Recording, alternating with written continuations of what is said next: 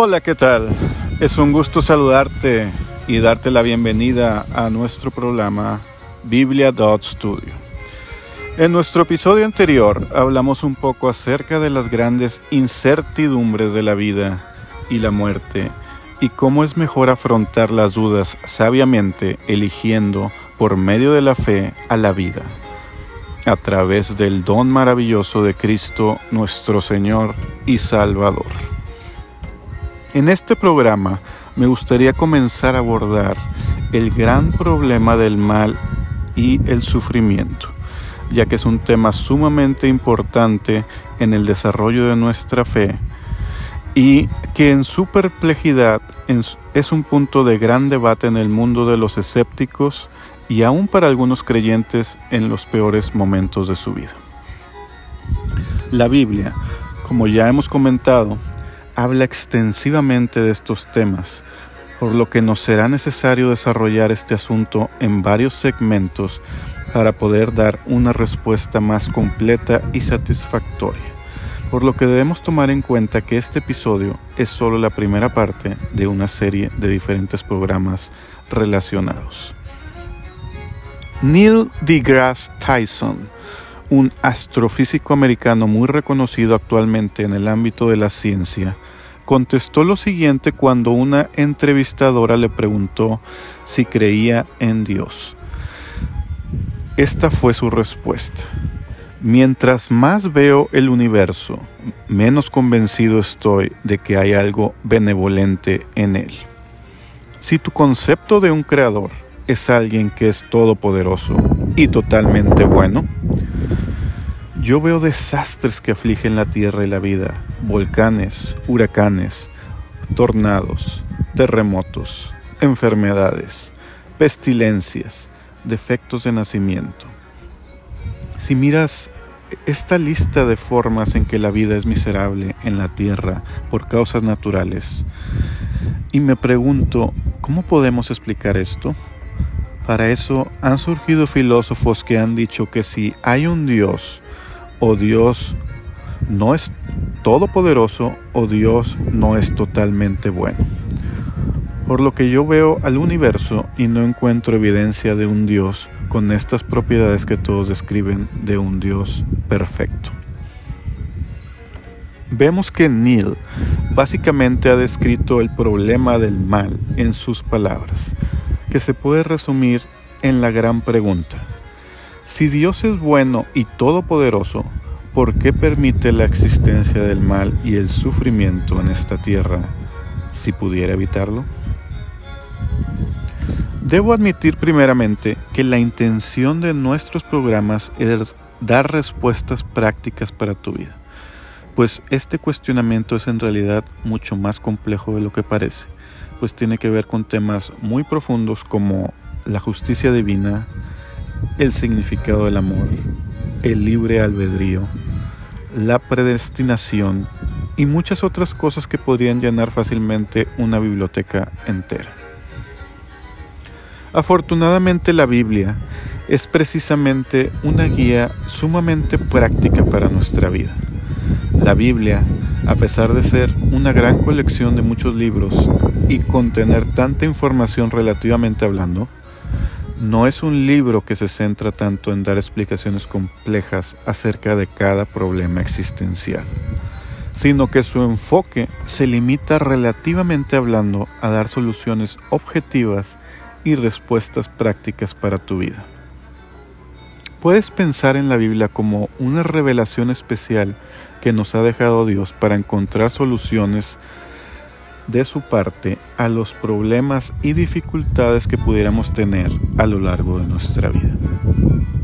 La Biblia contiene la información realmente indispensable que necesitamos para enfrentar y responder cualquier tipo de duda importante sobre los grandes misterios acerca de Dios, la vida y la muerte. Sin embargo, no contiene la respuesta completa a cualquier misterio que pudieras imaginarte. Las cosas secretas pertenecen al Señor nuestro Dios, mas las reveladas son para nosotros y para nuestros hijos para siempre para que cumplamos todas las palabras de esta ley, dice Deuteronomio 29, 29. Pero no te preocupes, como ya hemos visto, esta vida es solo un comienzo de nuestra vida eterna en Cristo, así que ya habrá bastante tiempo para conocer a profundidad la respuesta a muchos de los grandes misterios en toda la eternidad.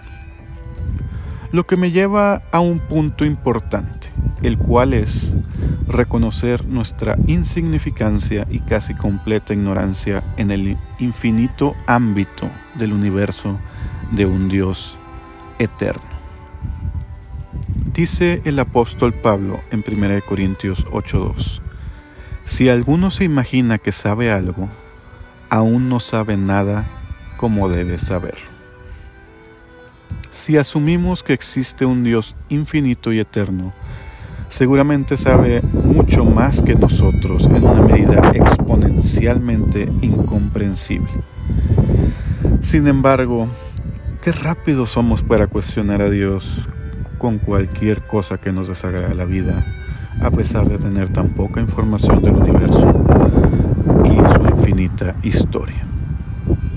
Es curioso cómo escépticos como Neil deGrasse no tienen ningún problema en admitir la grandeza, la perplejidad y el orden y complejidad del universo, pero sí exigen demasiada evidencia para aceptar la idea de Dios.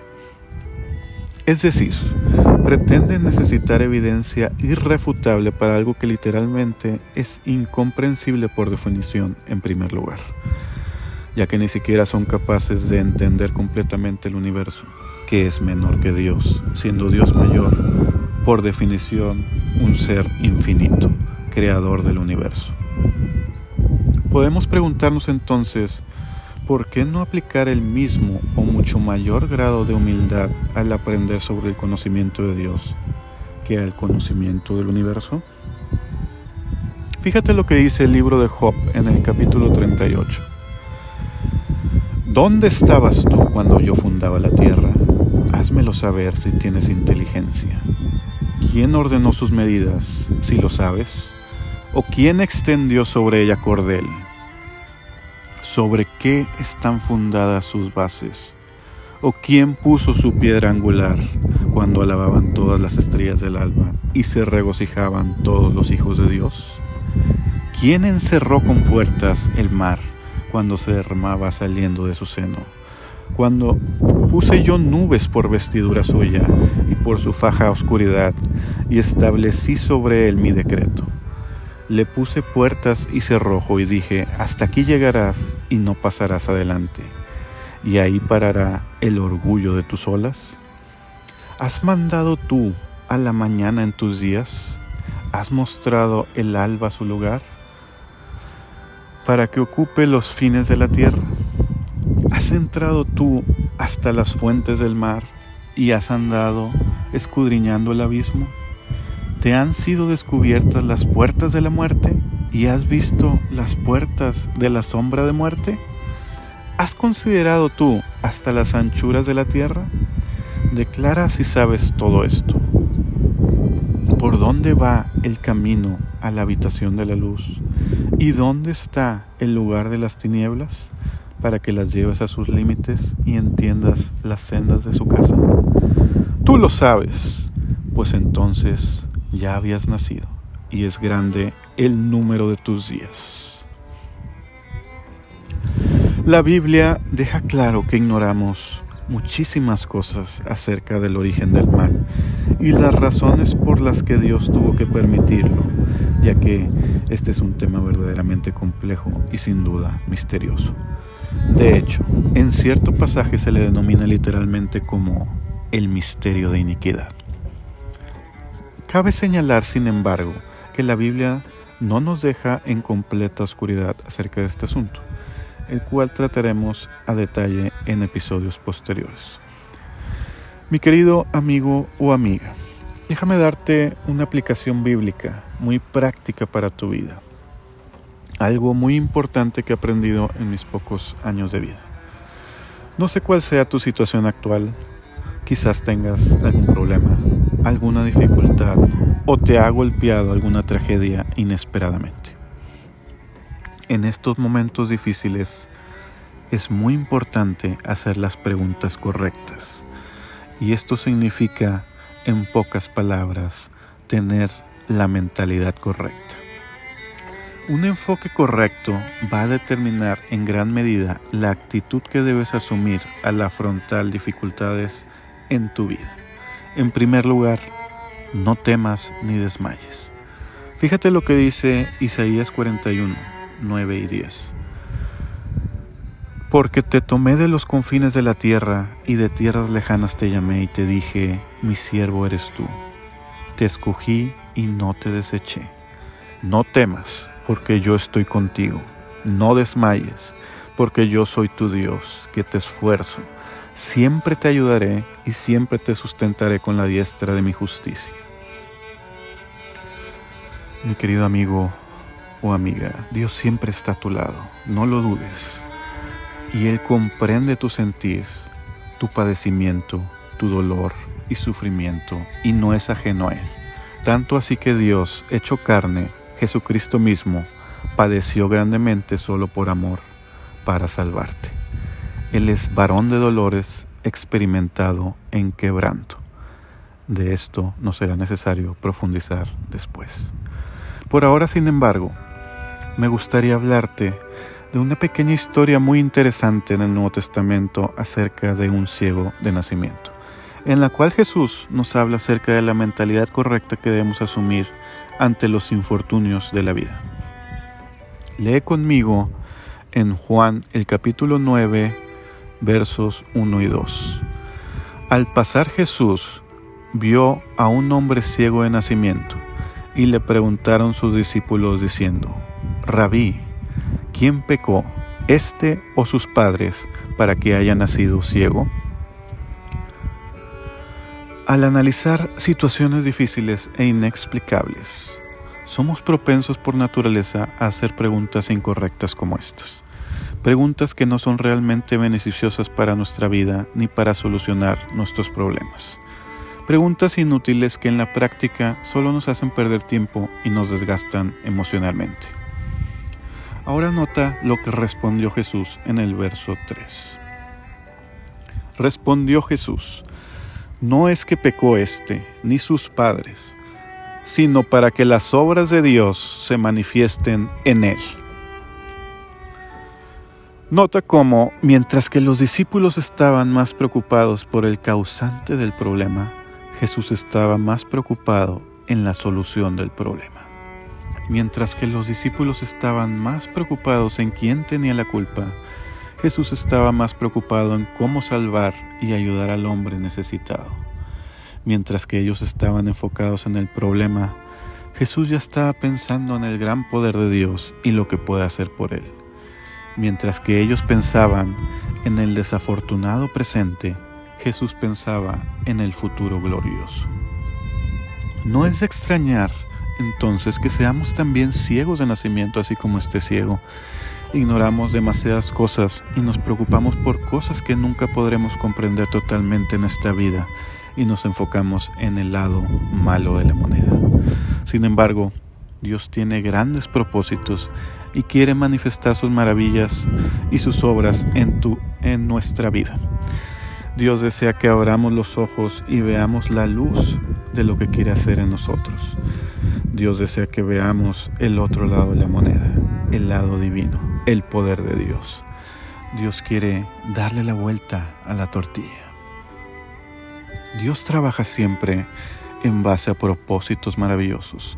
Sin embargo, los procesos que Dios usa para cumplir sus propósitos son a veces tan misteriosos como Dios mismo.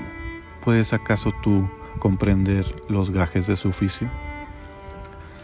Dios tiene un plan maravilloso y perfecto para el universo, para el mundo y para tu vida también. Por eso la pregunta importante en estas situaciones difíciles raramente es ¿por qué esto o por qué aquello? Sino ¿para qué será esto o para qué será aquello? ¿Qué es lo que Dios desea hacer en mi vida? ¿Qué plan maravilloso tiene para tu vida? qué soluciones tiene Dios para mi vida. Es por eso que si lo notaste, nuestro episodio se titula ¿Para qué Dios permite esta tragedia? Y no por qué Dios la permite. Mi querido amigo o amiga, déjame hacerte una pregunta muy importante. Cuando vas con el doctor, ¿te interesa más que te dé la solución a tu problema y padecimiento? ¿O que te dé una cátedra de cómo funciona el cuerpo humano y de todo lo que aprendió en sus siete años de estudio médico profesional? ¿Por qué no ir con la misma actitud y mentalidad hacia Dios? Dios quisiera explicarnos tantas cosas acerca de los grandes problemas que ha tenido que enfrentar, pero el tiempo y nuestra capacidad son muy limitados. Por lo pronto, es necesario confiar en sus planes y aceptar las recetas prácticas de su palabra. De eso se trata la fe. Estas cosas os he hablado para que en mí tengáis paz. En el mundo tendréis aflicción, pero confiad, yo he vencido al mundo dice Juan 16, 33. Dios no nos ha prometido una vida sin problemas ni aflicciones, pero sí nos ha prometido la paz y la victoria por medio de Cristo. Lee conmigo nuestro verso clave de hoy que se encuentra en Jeremías 29, 11. Porque yo sé los pensamientos que tengo acerca de vosotros, dice Jehová, pensamientos de paz y no de mal, para daros el fin que esperáis. La Biblia está llena de historias increíbles como la de José y sus hermanos, como la de Moisés, como la historia del profeta Daniel y sus amigos, como la historia de Jesucristo mismo, en donde entre mayor era la tragedia, mayormente se manifestaron finalmente las obras maravillosas de Dios. Mientras más grande sea el problema, mientras más grande sea la aflicción y la tragedia, mientras más imposible parezca todo a la vista humana, mayor y más grande es el propósito que Dios tiene para tu vida y la gloria de Dios será aún mayor. Recuerda que lo que importa verdaderamente de la historia es el final, no el principio ni el presente. Lo importante es cómo va a terminar tu historia si dejas que Dios obre en tu vida. Sigamos leyendo el verso 4 al 7 me es necesario hacer las obras del que me envió, entre tanto que el día dura, la noche viene cuando nadie puede trabajar. Entre tanto que estoy en el mundo, luz soy del mundo. Dicho esto, escupió en tierra e hizo lodo con la saliva y untó con el lodo los ojos del ciego y le dijo, Ve a lavarte en el estanque de Siloé, que traducido es enviado. Fue entonces y se lavó y regresó viendo. Mi querido amigo o amiga, cualquiera sea tu problema, el primer paso es ir al enviado de Dios, a la luz del mundo, a Jesucristo, la luz de la vida.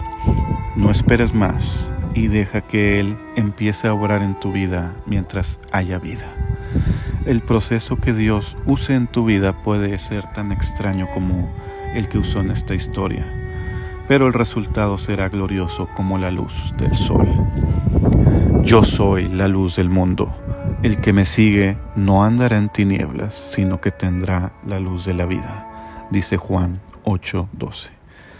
No te enfoques tanto en el problema, no te desgastes en las tinieblas, enfócate en la luz de Dios, enfócate en la vida, enfócate en la solución al problema que Dios tiene para ti.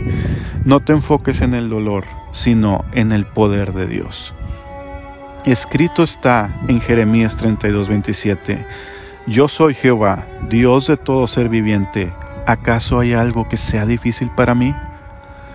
Porque nada hay imposible para Dios, dice Lucas 1.37. No existe ningún problema que para Dios no tenga solución, en esta vida o la siguiente. Ya hemos visto en nuestro programa anterior que ni la muerte es un problema para Dios. ¿Qué tan grande es tu problema? Así de grande también es el poder de Dios. Dice 1 Corintios 15:51. He aquí, os digo un misterio No todos dormiremos, pero todos seremos transformados en un momento, en un abrir y cerrar de ojos, a la final trompeta, porque se tocará la trompeta y los muertos serán resucitados incorruptibles y nosotros seremos transformados porque es necesario que esto corruptible se vista de incorrupción y esto mortal se vista de inmortalidad. Y cuando esto corruptible se haya vestido de incorrupción y esto mortal se haya vestido de inmortalidad, entonces se cumplirá la palabra que está escrita.